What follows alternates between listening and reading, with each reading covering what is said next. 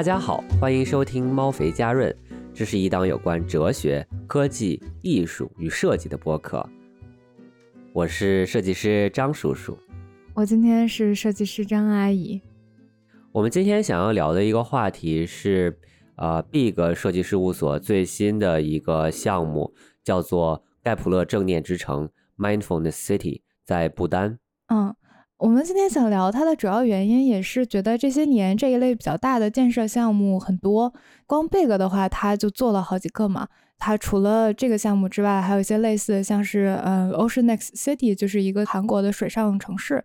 还有一个是我刚刚才发现的，是叫 Telosa City 还是什么？就是它是一个给一个亿万富翁设计的一个城市，然后号称要建在德州啊，Billionaires City。对对对，但是它这个是一个就是虚构的项目，它这个没有真实落地的。但是韩国的水上城市已经开始建了，据说是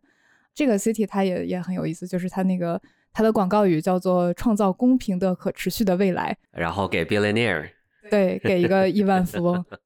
还有一些比较类似的，就比方说那个中东的 Line。The line 要把一整个城市放在一条线上面，放在沙沙漠上，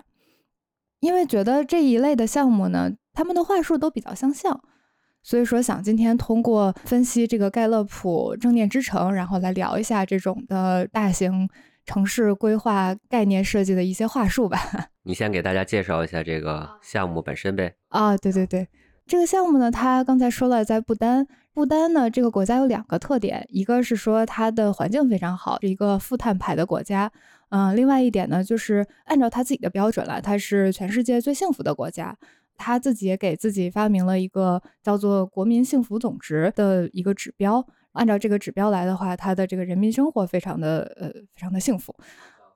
根据贝格的视频，这个盖勒普正念之城，它的这个设计理念其实也是对应这两点嘛。第一点就是说，强调不单是一个这种人和自然和谐相处的地方，所以说他们这个城市的设计也是非常注重保护生物的多样性啊，然后注重这个自然环境啊之类的。第二点就是说，这个城市它的这个设计理念是一种能够让人达到身心灵的统一。就是它有很多嗯可以冥想的地方，或者说是什么灵修中心啊，这这些项目。就是它之所以设计了一很多这种冥想啊、灵修中心，也是因为不丹这个国家是一个佛教国家。我们两个昨天刚去看了一个喜马拉雅的艺术的展，就是喜马拉雅区域的艺术展，里面也有一些很多这种不丹，它也是藏传佛教一支的嘛。它的国家呢本身也是一个宗教国家，对，它位于相当于印度和中国之间嘛。所以说，它受到这个西藏那边的影响和印度的影响都比较大。这个项目的面积大概是一千平方公里，如果要比较一下的话，就是可能跟一个崇明岛差不多大。一个崇明岛是一千两百平方公里，它在这个不丹的南部，靠近印度的一个地方，叫做就是盖洛普镇嘛。这个项目具体做了哪些事情呢？它首先设计了一些基础设施，这基础设施的话，就包括像有一个国际机场，然后它还有一些铁路的建设，它也有水电站。水电站其实是一个比较重要的一个项目嘛，在这个里面，剩下的就是一些公共空间啊，一些人们居住的地方啊之类的。这个项目它设计上面的主要概念是可以居住的桥梁，就是 inhabitable bridge。这个因为这个盖勒普镇嘛，它在一个山脚下那样的一个位置，它有许多的河流，它有许多这个从山上流下那种河流的分支，它一共有三十五条河流，所以说他们用了一个这种桥梁的概念，说想要把这些被河流分开的区域和居民给用这些桥梁来连接起来。这些桥梁除了有本身的交通功能之外呢，它也占地面积很大嘛，它其实相当于是一个比较大的空间，然后它也是这种的，嗯，文化地标啊、市政设施啊都在这些就是所谓的桥梁里面。具体一点的方案的话，这些桥梁包括了有一个机场的航站楼，呃，有一个佛教的灵修中心，有一个健康中心，有一个大学，一个温室、文化中心和一个市场。最后一个最大的桥，它其实是一个水坝，它是一个大坝，对，它是用来发电的。这个也可以就补充一下，不丹其实是就是这个国家其实有着水力发电全世界最大的潜能。就是它并没有开发出来，但是它由于这个地势的原因，所以说它有着很大的水力发电的潜能。对，因为它在呃，它其实相当于在这个青藏高原的南麓，喜马拉雅山的南南麓，就是它有很大的高差。行，嗯，它沿着河岸设计了很多的水田，这些水田它除了是农业用地之外，它在山洪爆发或者说是雨季的时候，会有一定的这种保护作用，因为它不怕淹嘛。再有一点就是它的街道用的都是透水的材料，而且它用的建筑材料也都是本地的建筑材料，比方说石头啊、竹子啊、木头啊这些本地的东西，这其实也是一种减少它碳排放的一种方式嘛，就是用的都是呃本地的东西。最后呢，就是说这个很多的新闻报道里面都在强调说，它这个城市其实是想要去建立不丹和世界的连接，就是其实有点这种想要去吸引更多的人才，吸引更多其他的地方的人，然后去来到不丹，在这个城市去体会这种正念冥想啊，有一种就是不丹说想要就把这种文化推广到推广到世界的这种感觉。这个不丹这个国家也很有意思，因为它每年会其实会限制游客的进入量，每年就有那么多游客。给你发签证，你可以来旅游。Big 的那个视频，他一如既往的发了一个做的非常精致的一个视频嘛，用他的这个纯正的北欧英语，呃，激情澎湃的解说了一番。啊，对他的那个就是最后一段话，说啊，不单愿意跟世界分享他们的这种生活的哲学，啊，一个非常可持续的未来。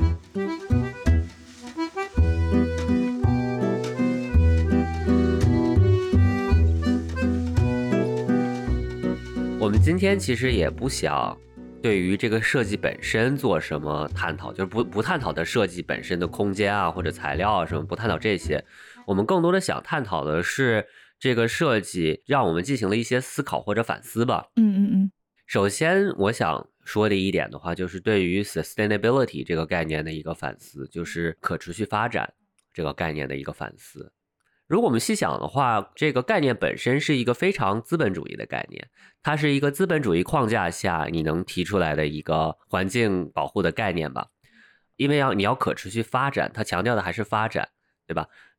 就是说我们最后仍然要发展，人类的活动还要不停的扩大，只不过呃我们要可持续。嗯，对，为了后代能够继续发展。对，这其实就是一个环境主义者和一个资本家之间的妥协，而且这个定义本身其实也非常的漏洞百出吧。这啊，既能满足我们现今的需求，又不损害子孙后代，呃，能满足他们需求的一种发展模式。那谁知道未来有什么样的需求呢？或者说，这个所谓的需求是谁来定义的呢？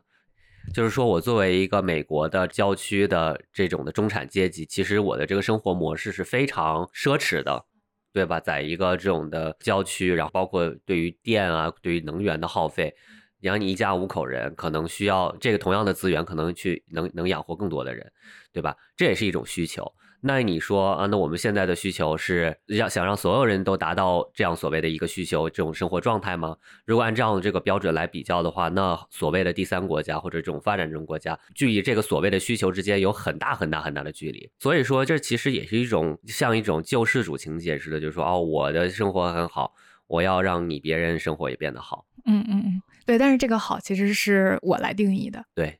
然后下一个点呢，关于 sustainability 或者这个可持续，其实它也是一个洗绿的一个话术，或者说洗绿的一种手段。什么叫做洗绿？就是叫 green wash。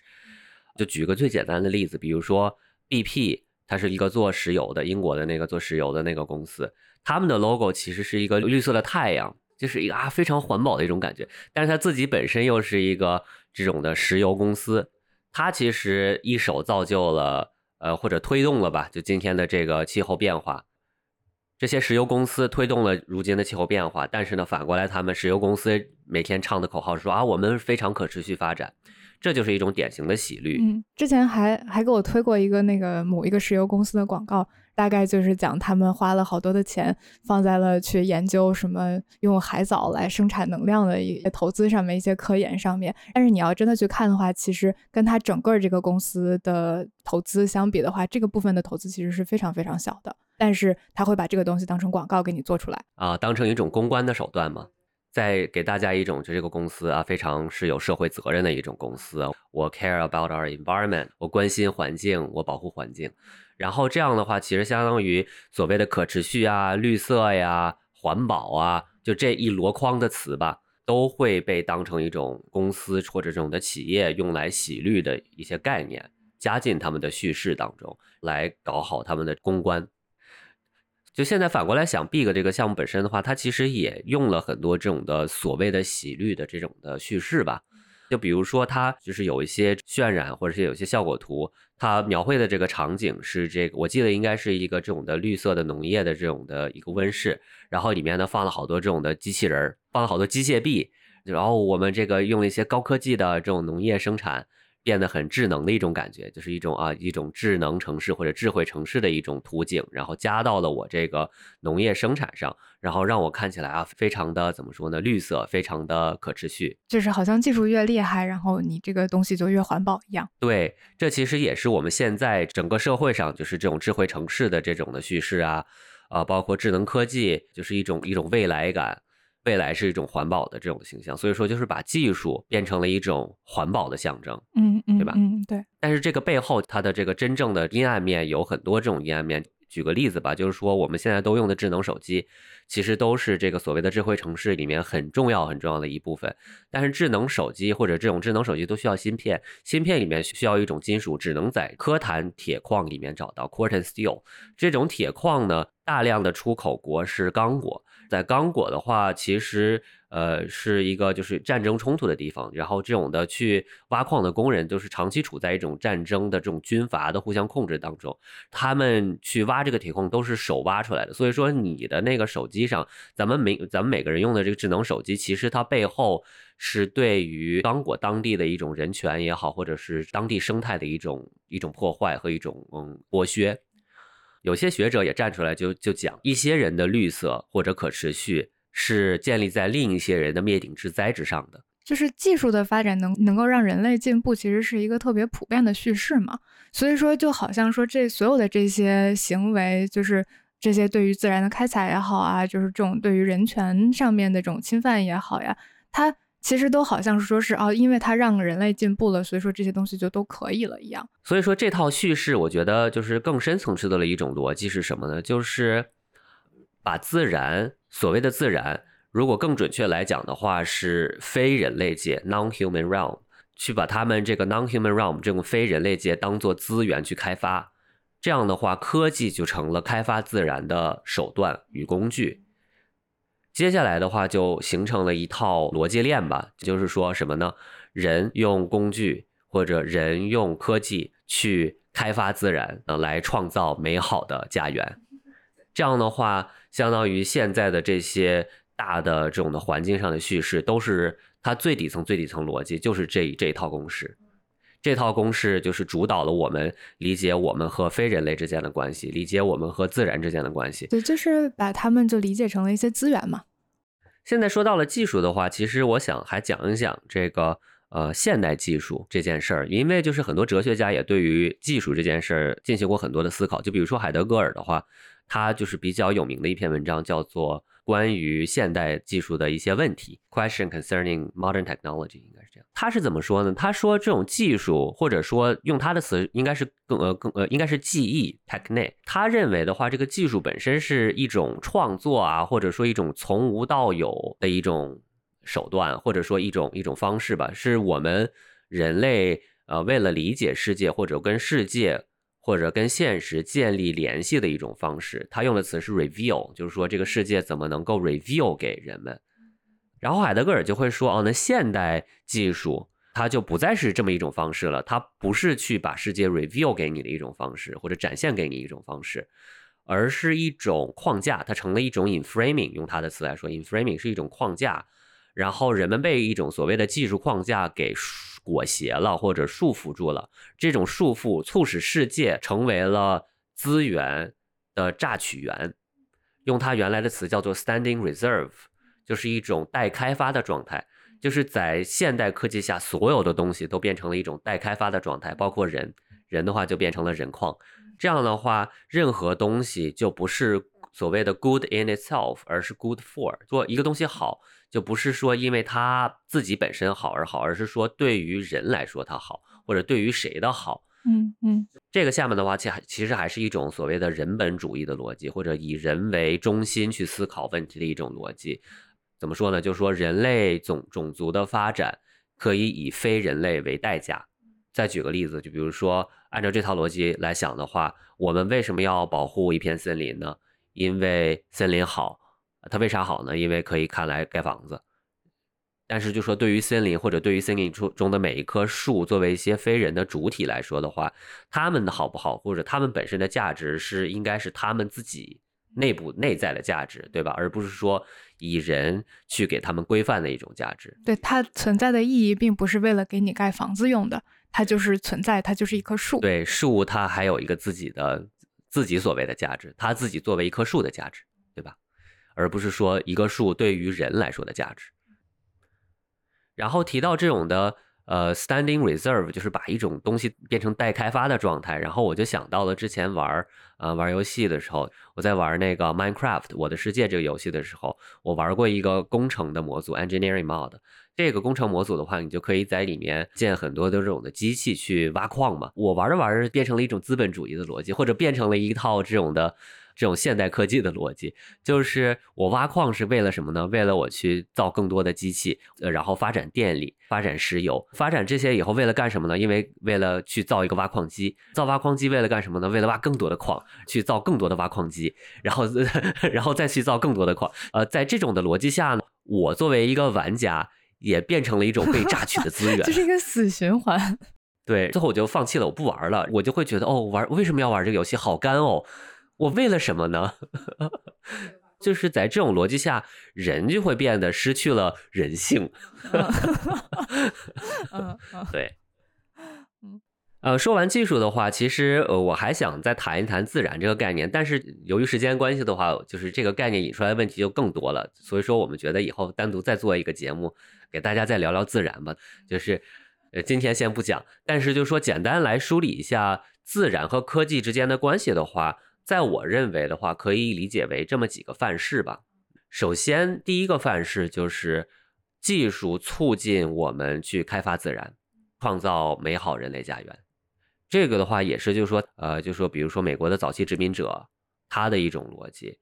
就早期的那个欧洲的殖民者来到了美国以后的话，就会发现哇，遍地黄金的一种感觉，就是这个地方完全没有被开发过哦啊，好多的好多好丰富的自然资源，这么 abundant，土地这么肥沃，我们来开垦它吧。当然，这背后也包含了好多这种基督教这种的基督教说一种伊甸伊甸园，或者我们对于花园这种上帝的花园本身有一种 entitlement，有一种拥有感。我们作为人有义务去开发这个资源，或者去管理好这个所谓的上帝的花园。所以说，当时美洲的话，其实是好多人都会把它形容成啊上帝的花园。但是就是在这套叙事下，你想想，就是当时那些美国的土著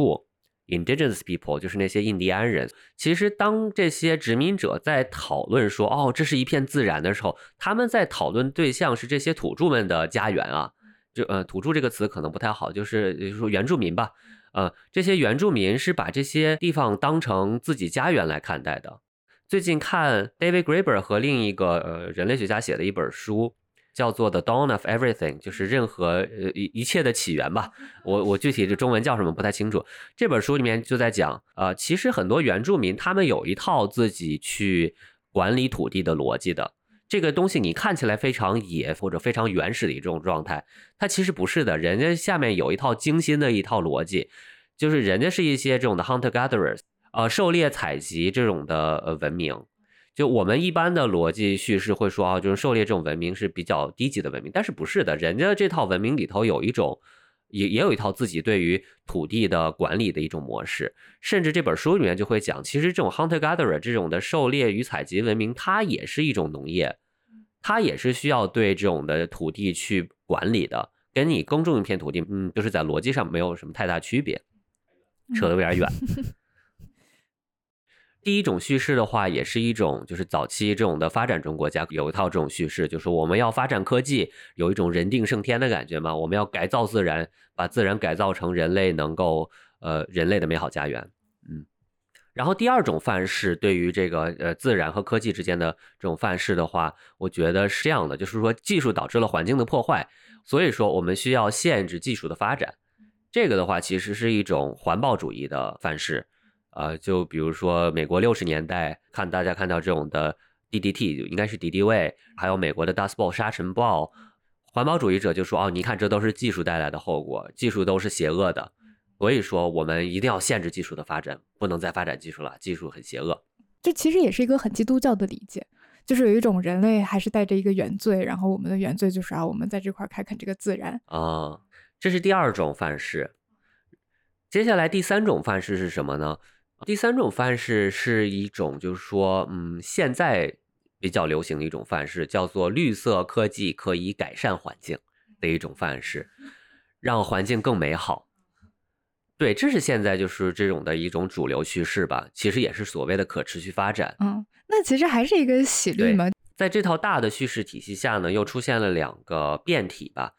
我把这两种变体就叫做 downscaling 和 upscaling。就是呃规模缩小和规模扩大，规模这里面指的是一种技术的发展吧，可能就可以这么理解。首先就说规模缩小，就比如说现在一些流行的理念，就是呃 half Earth 半个地球这种的理念啊，他就在说哦，人类就应该就是只去居住在半个地球上，把另半个地球留给自所谓的自然。哦，那你说其实那个 The Line 是不是也就是这种逻辑？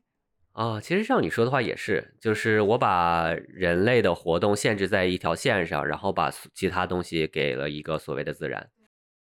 另一个比较流行的概念叫做地球界限，就 planetary boundaries，呃，这么一套理论，它的意思就是说，哦，人类活动应该去呃，在这个安全的运行空间内，可能就是有些红线你一定不能碰，碰了以后就万劫不复了，人类就要把这个地球毁灭了。这些理念，它其实在我看来都是一种所谓的 downscaling 的一种呃叙事吧，就是说我们要限制人类的活动，限制科技的发展。嗯嗯。呃，然后在这个 upscaling 这个 narrative 下，就是这种的规模扩大这种叙事的话，比较典型的一个代表就叫做 eco modernist，叫呃生态现代主义。他们做了一个生态现代主义宣言，主要怎么讲呢？就是说人类呢应该要拥抱自己的这种的。呃，humanity 本身的伟大，就是说我们创造出来这么多伟大的科技，那么我们没有自然，我们就要亲手创建一个自然。还有一个概念跟这个生态现代主义密切相关的，就是所谓这人类纪这个概念，就是 Anthropocene 这个概念。人类记，呃，就是说我们就之前有白垩纪啊，什么这个纪什么纪，然后有一些人就说啊，我们现在其实已经是人类纪了，因为人类已经成为影响生物圈的一个最主要的因素了，所以说我们应该叫做人类纪。生态现代主义者就会说：“哦，那现在反正是已经是人类纪了，那这个地球都是人类造的了，那我们就来造一个好地球吧。”对，我觉得这个就是说到底还是人类思想、人本思想的这种狂妄自大。就因为，嗯，就觉得人类和别的东西不一样嘛，所以说我们是对于其他的这些环境啊、其他的这些生物，它都是有一种 entitlement 的，就是有一种我就应该得到这这些东西，这些东西都是我的资源这样的一种心态。对，就包括其实这种的所谓的呃 downscaling narrative，就是 half Earth 那些，就是就是说我要控制人类活动，其实它也是也是仍然是一种这种的人本主义的，就是非常 human human center 的思想，因为你控制人类活动的意思，就还是认为自然是一种资源的，嗯，所以说再扯回 Big 这个 project 本身的话，你要仔细想想的话，它并没有很新，就是它的这个叙事本身并没有跳出这种资本主义人本主义框架下，把非人类。当成资源，然后我们要发展技术、发展科技去榨取资源的这种逻辑。而且它里面其实相当于最大的工程就是那个大水坝嘛。其实一个水坝对于就是周围自然环境的影响是非常大的，这个其实是一个我们都已经知道的事情。对，当然也不是说就你不能盖水坝，我们可以盖大坝，确实会对周围的环境造成一些影响。就我觉得我们更多的是想说，它有一些很虚伪的成分在嘛。一方面，它其实个大坝，它对于周围的环境影响非常的大；但是另外一方面，就是首先它并没有强调它要盖一个大坝，然后第就是在它这个这个视频里面啊，然后就是，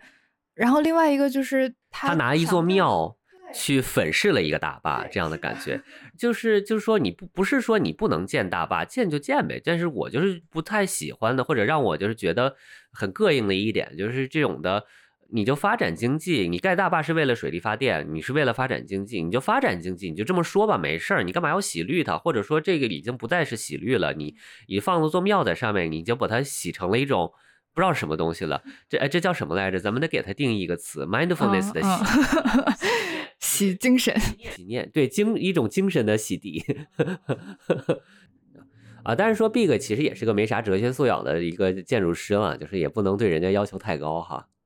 他对于设计的理解，其实真的就是他之前在一个那个 TED Talk 里面，他也提到过这个，就是他的他的这种 ideology，他的这种思想就是这样的，就是说我们就是要去设计生态系统和经济系统，建筑师就是要掌控一切。这么来看的话，它其实也可以被归类成一个 eco modernist。对，我觉得就是其实它这个设计本身真的也没有什么太多好说的。更多的想说，其实是就 Big，它毕竟不管说咱们认为它设计水平如何吧，它依然是一个种建筑行业或者说是设计行业的一个领军人物嘛。但是它作为一个这种行业的领军人物，它所推崇的是这样的一种。一种理念，一种要以经济发展作为最终目标的一个理念，就是这个其实是一个比较有问题的一点。就我觉得可能这个也是，就是怎么说呢？就是这也是一个设计行业的自身的一个困境吧。它有一种。就是认知失调在里面。就一方面，我觉得现在人们其实对于这种思考方式有一些反思。就是一方面啊，我们在每天讨论这种啊，气候变化呀，嗯，我们在讨论我们要保护环境啊，然后在注重这些，嗯，就是 non-humans 对注重这些非人类的这些生物呀。那另外一方面的话，你要真的去工作，就是还是要听甲方的。那很多甲方的目的其实还是为了挣钱嘛，这个就非常的矛盾。你作为一个个人，其实没有办法平衡这一点的。方面，我们受到的教育是说，啊，我们要去设计新的空间，我们要创造空间，让这个人类的生活变得更美好。我们也在不断的去思考，啊，所谓的这个更美好指的是什么样的生活啊？我们可能现在想要去强调，我们去这种建立 community 啊，建立人与自然之间的连接呀。但是另外一方面呢，现实又在不断的跟你说，想要生活的更好，就要发展经济。那肯定有人会说啊，那你们就是说了半天，那你那我们应该怎么思考呢？那我们先挖一个坑，以后再说，以后再继续继续聊。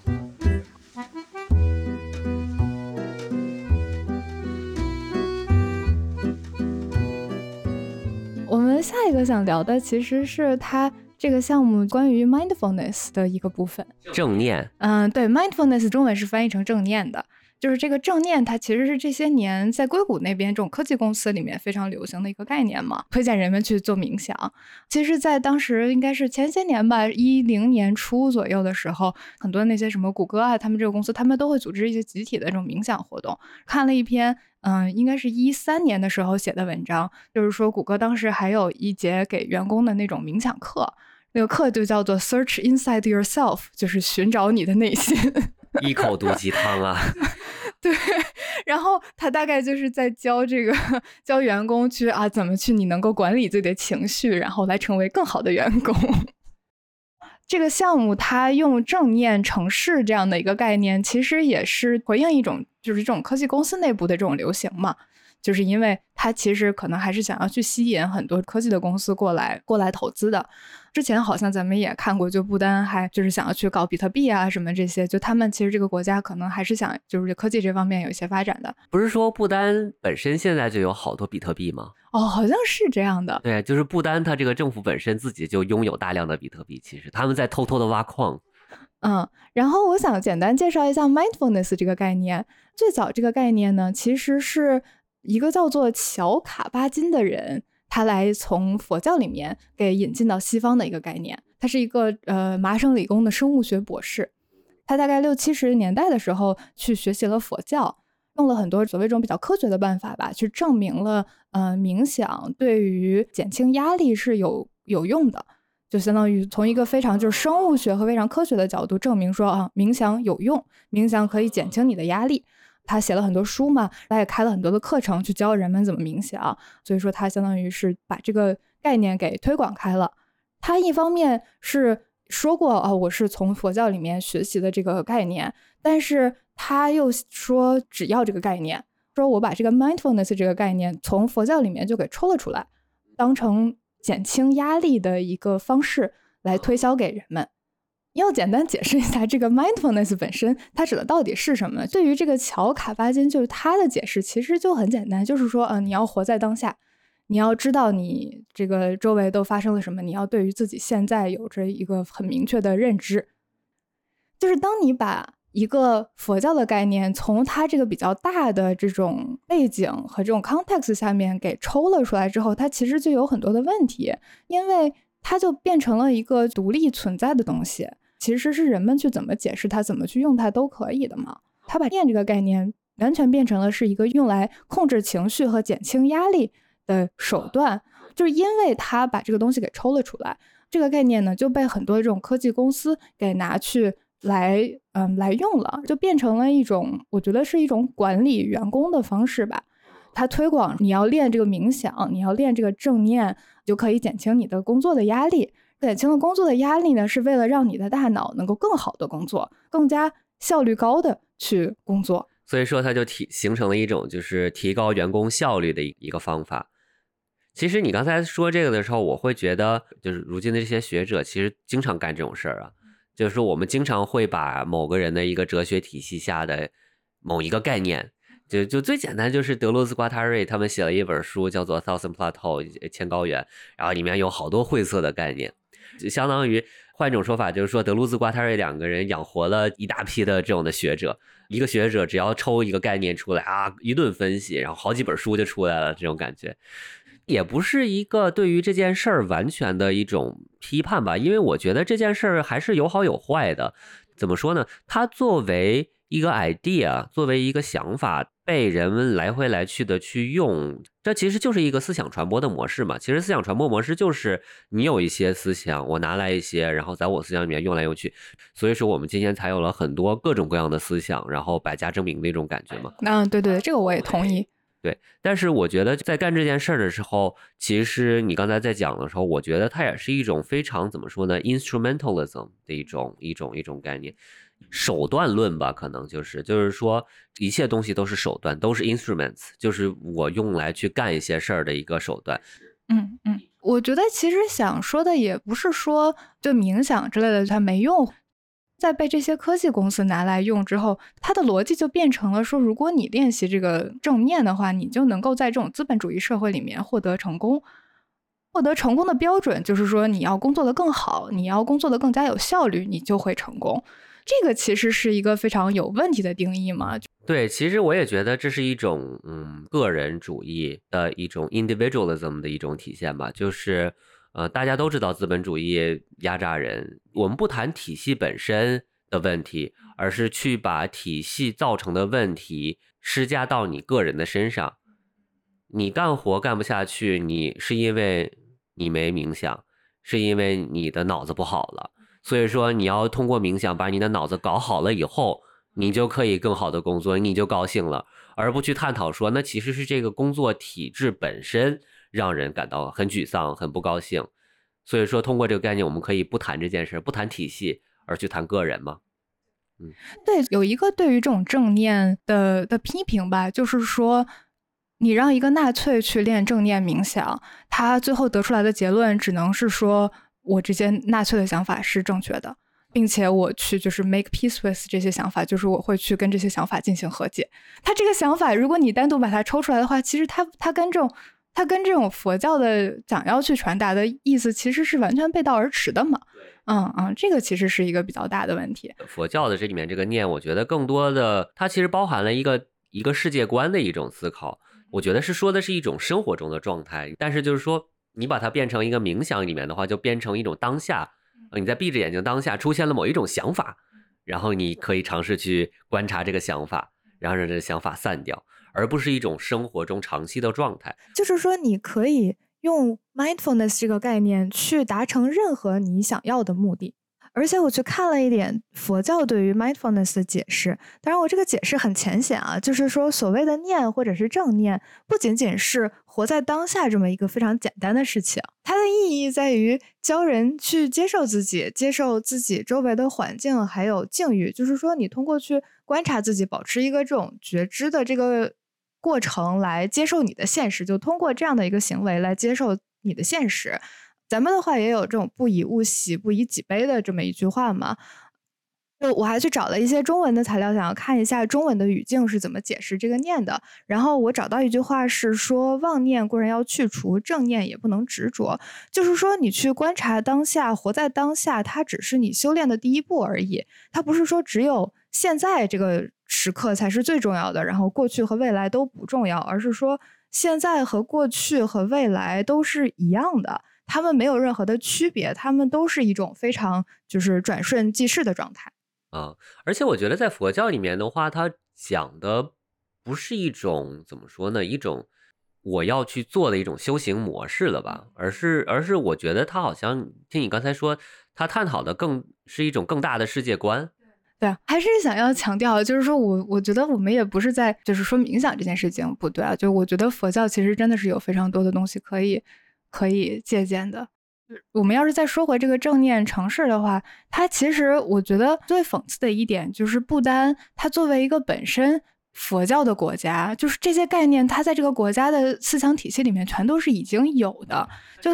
它甚至成为一种文化的文化本身了吧？对，就是它作为一个佛教国家，然后它要用一个就是这种被稀释掉的一个错误的概念来推销自己这个国家，推销给一些西方的这种科技公司也好，还是说一些投资的人也好，就非这件事情就让人感到非常的讽刺。对，一个 translation of translation of translation 的感觉，出口转外销嘛。嗯，这不是出口转外销吗？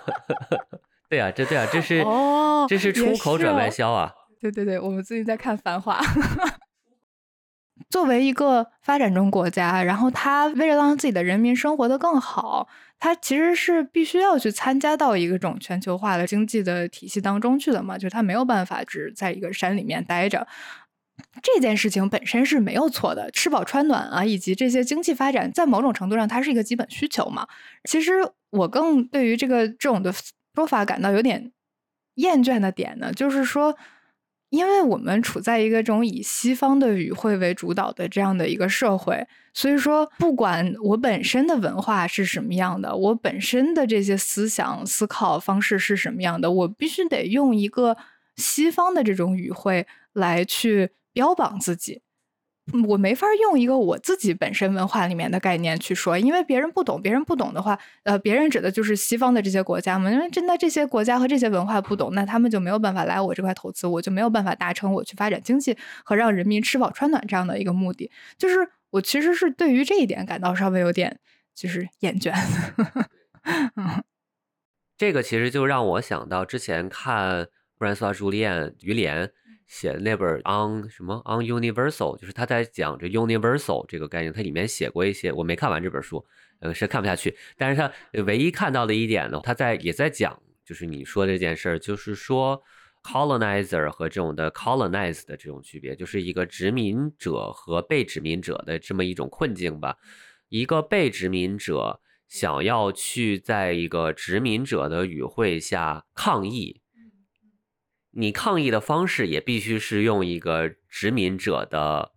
定义的一套系统、一套语汇去表达的。就就算你想去表达你自己，你仍然得用一个殖民者的语汇去表达你自己。作为一个被殖民者，其实不单就他这个国家，其实也在这方面就进行了很多努力嘛，想要去摆脱这种西方的语汇，但是就。就是你逃不出去，就让人感到有点难过。就就比方说，他就一开始的时候提到，就他这个国家说自己是世界上最幸福的国家嘛，它的指标是叫做 Gross National Happiness Index，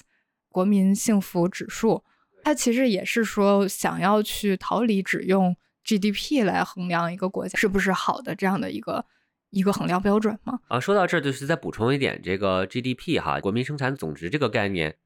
它其实是一个由美国的经济学家提出来一个概念，上个世纪三十年代吧，给美国国会提出来这么一个概念，说啊，你看我发明了这么一套衡量一个国家经济发展的一方法。但是从被提出的第一天开始，它其实就是有很多对于它的批判的，包括他提出概念这个这个经济学家本人，他其实在给国会说的时候也说了，就说哦，我这个概念其实有他自己的一一些局限性。就举个例子，我卖给你一个一百块钱东西，你再卖回来我个一百块钱的东西，我们两个人其实就创造了两百块钱的 GDP。按照他的这个衡量的方法，它其实就是 trace 了这个经济本身的一个呃这种生产的总值嘛。就后来的话，也有很多其他的这种的学者对于 GDP 这个概念有很多的批判啊。之前也看过一个视频，有也是一个经济学家了，他在说哦，这 GDP 这个概念可能就是在一个发展中国家早期，它确实可能能反映。人民的生活水平吧，确实就是 GDP 越高，然后人民的生活也不断的提高，生活水平也不断提高，并不是说因为你的 GDP 越高，你的这个生活水平就越好，它不是一个这种的关系嘛，而只是说在某些情况下，他们两个的确有关。还有一些经济学家就会发现说，可能在这种发达国家来说的话，GDP 越高，反而人们的生活水平越差，或者是人们越不高兴、不幸福，因为人们去花掉了大量的时间在工作上。为了我创造高更高的 GDP，然后大家都在疯狂的工作，然后没时间休息，然后呢没时间跟自己爱的人在一起，没时间跟自己的家人在一起，反而变得不幸福。所以说，我觉得不单呃这个国家来说的话，一个小的发展中国家，它有着自己独特的文化和这种的传统吧。他提出一个概念叫做 Gross National Happiness，呃幸福总值这么一个概念，其实他是想要去。对抗这种以 GDP 为指标的一种衡量，就是一个国家的一一个一套一套体系吧，就一套标准吧。他也是想通过这个概念去打破西方国家建立的这套语语汇吧。嗯，对，就是想要去挑战这种的，嗯，所有东西都以经济作为衡量标准的这种思维方式嘛。但是你看他用的，就是他用的依然是一种可以量化的手段，就还是没有办法逃出一个这种西方科学的衡量东西的这个这个方式。我觉得下一个要探讨的可能就是对于殖民主义和殖民性这么一个概念的一个探讨，涉及到需要用一个 global 的语汇或者用一个这种的他人的逻辑来去诠释你自己这么一件事情。具体怎么说呢？就是我最近刚了解到的一些概念哈，就是有一个概念叫做 decoloniality。就先先给点背景，这几年在北美的这个整个学术圈当中，decolonization 就是这种去殖民化，其实是一个呃比较热的一个热点话题吧，大家都在探讨。因为北美它的历史就是一个欧洲殖民者，然后把当地的原住民殖民的这么一个历史嘛。啊，然后我们一般会觉得，哦，就今天我们已经不是一个殖民时代了，就是啊，就是殖民者已经没了，就殖民者是上个世纪好几个世纪前的事儿了，没有这事儿了。包括就是说东南亚就好多那种的呃殖民地，他们都已经解放啦，已经不是殖民地了。所以说很多人就会认为啊，我们在一个后殖民时代 （post colonization），它是一种后殖民时代嘛，就是说后殖民时代的一些困境。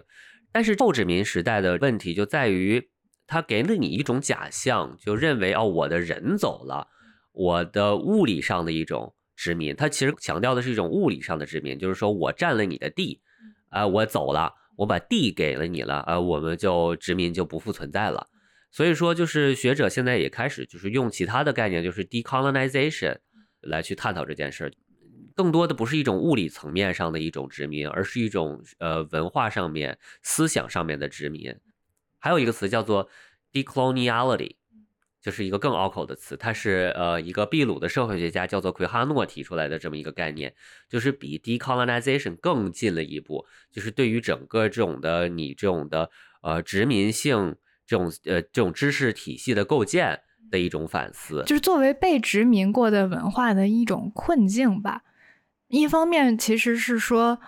人们现在想要去找到自己没有被殖民过的时候的这样的一种文化，但是与此同时，你就是那个没有被殖民过的文化，它的确被打断了，它没有在就是历史上面得到一个很好的发展，所以说你现在再去找回原来的那个文化的话。它是有很多很落后的地方的，那就比方说不丹的话，以前还是奴隶制呢，就是那你也不可能去把以前的这些东西全都现在拿回来说啊，我们就假装这些被殖民过的时间都不存在，然后我们就要回到过去，这个这个是不可能的。就怎么去既承认这种过去本身自己的文化，然后同时又承认就是被被殖民过的这些所产生出来的东西嘛？你是没有办法把。什么是我的和什么是这些呃西方殖民的人的思想给分开的？就因为它就已经在都长在一起了。对，这个就让我想到之前看那本书，就是《The Dawn of Everything》。对于文化这个概念的认知，我们一般认为啊，文化是。自内而外产生的一件事，就是说，哦，这个地方文化之所以是这样，因为他们，比如说穷山恶水出刁民，咱们就是也有很多这种的说法嘛，就是说，哦，这个地方的环境造就了这块的文化。但是，就是说这本书他也会说，其实文化它是一种由于对比所产生的东西，它是一种 schismogenesis，就是可以理解成呃分裂生成，通过跟别人的对比来认识自己自己的身份嘛。举一个最简单的例子，就是你跟你跟别人吵架的时候，我一开始可能你俩有很多相似的一些想法，但是呢，你为了跟别人不同，然后呢，你就吵吵吵吵吵了半个小时之后，你就会发现两个人 A、B 俩人，他们。会去拥抱一些非常怎么说呢，极端的想法。你说 A，我就偏要说 B。对我就是为了跟你不同，我就是为了要必须要说 B 而说 B，而不是说我真的认为 B 是对的。所以说，就这本书里面，他也讲有一些文明，我们认为它没有发展到农耕文明，不是因为它不行，它没发展到农耕文明，而是他选择不去发展农耕文明，因为他认为这不是他自己的文化，因为他知道别人在发展农耕文明。我的文化不是这样，我不要发展农耕文明，所以说扯得有点远了。就扯回来的话，就是说，不丹它今天就是我的卖点是，我说我是一个佛教国家，我是一个我要 embrace mindfulness，身心灵的统一，对身心灵的统一，呃，我要我要去 embrace 这个，我要说这是我的文化，但其实也是一个 schismogenesis，因为全世界都在发展资本主义的时候，哎，就我不是这样，我就要跟你不一样。它就是一个 schismogenesis 嘛，就是说我就要去 embrace 一些 extreme。当你一个所谓一个原住民没跟外人接触的时候，你不知道自己的文化是什么。文化就是由于互相找不同造成的。它其实有着非常多的随机性嘛。我们是这样，并不是因为就我们注定是这样的，而是说其实这中间有很多人类自己做出的决定。因为这种的就是叙事很有问题嘛。到我们现在呢，我们在一个资本主义社会里面，其实也是说。就很多人就会认为说，我们发展到现在，资本主义社会就是一个唯一的发展方式，唯一的一个解释。但是其实并不是这样的嘛，只是我们做了一些选择而已，被迫做了一些选择。行，我们是不是可以收尾了？哦，对，我们是可以收尾了。欢迎收听猫肥家润，这是一档有关哲学、艺术与科技的播客。与技术的博客吗？哦，不对，这是一档有关哲学、科技、艺术与设计的博客。大家再见。